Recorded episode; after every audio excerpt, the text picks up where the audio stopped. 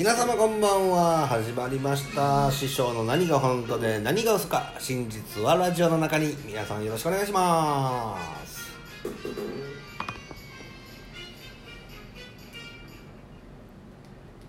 はいお久しぶりです。ねちょっと23日ねあのいなかったですけどね。なんでかっていうと私リアリティという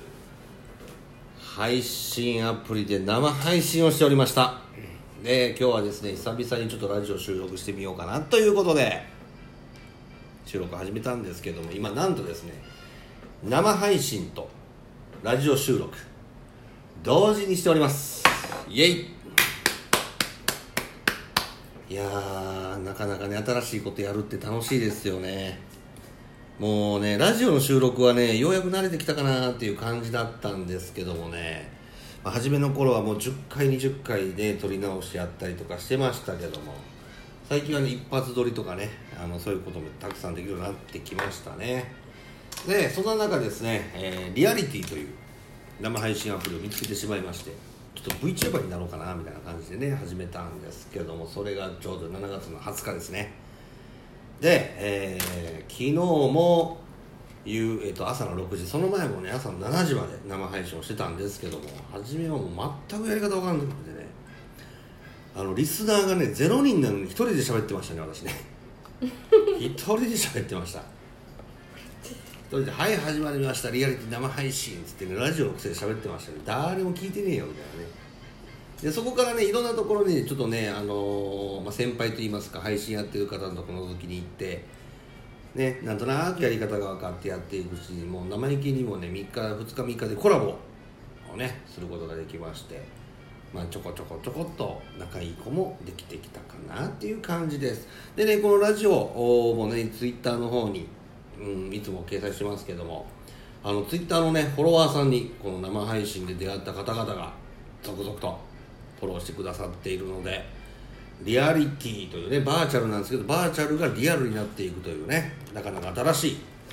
あのー、知り合いのでき方がね始まっております。でそんな中ですねあのー、だいぶどうなんですかねあのもう4連休初日ですけど皆様どうお過ごしですかねもう今日でも東京でも360人ぐらい感染者数が増えたということでもうなかなか外に出るのが怖くなってきましたね。そして20代だけではなくて40代50代も感染していってしまっているという現状があるということで、えー、皆様お体の方はね、えー、慎重にですね行動の方はしていただきたいなというふうに思います。で、えー、近ねなんかねお悩み相談っていうとね、まあ、相も変わらずその給付金関係のねことがねよく DM で来るんですけど山梨の方でね19歳の男の子がこの持続化給付金の不正給付詐欺で逮捕されたというニュースがですね、えー、これ昨日でしたかねありまして。まあそれから思いましたねまだ DM で問い合わせ触れるんだなと思ったらもう昨日からも5件来てます。まあ、いろんなパターンありますけどね。あの一人一人ちゃんと対応の仕方ね伝えさせていただいてましたのでなんとか収まればいいなというふうには思ってます。あとはそうですね特に何が嘘か何が本当かっていうところのね話題でちょっと笑えるやつとか欲しいんですけどね。皆さんからもあのお便りとかね DM お待ちしてますのでなんかこんなこと調査してほしいなもう些細な何でもいいです。何どんなことでもいいです。なんかこんなの聞いたら恥ずかしいかなっていうのじゃなくて何でもいいですよ。うん。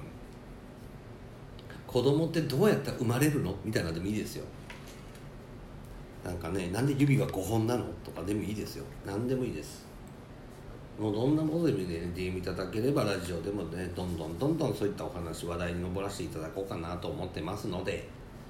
でえーまあ、こうやってラジオ収録してる間に、ね、生配信の方の画面見たんですけど多分ね今リスナーさんゼロですね。誰も来てません。ね。であのー、ねえー、今ラジオ収録同時進行であちちゃん帰ってきましたね。皆さんこのねちちゃんというのはねリアリティの生配信でお友達になったねあの親友のね女の子です。皆さんよろしくお願いします。ね。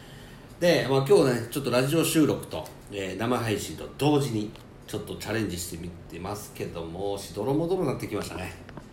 でゆくゆくですねこのラジオ配信の方にも何かねあのリアリティの配信生配信のリスナーさんとコラボできたらなっていうふうには思ってるんですけどなかなかねどうやってやっていいのか全然全く分かってないですけど、ま、そんなこともやったら面白いんじゃないかなっていうのをあの今日コラボしてたね男の子と喋ってました。ね。まああのまたツイッターの方にねラジオ配信載せておくのでまあどしどし DM の方いただければと思います。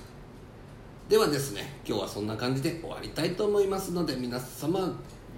あと連休3日間かな？3日間元気に笑顔で頑張ってください。ではさよなら。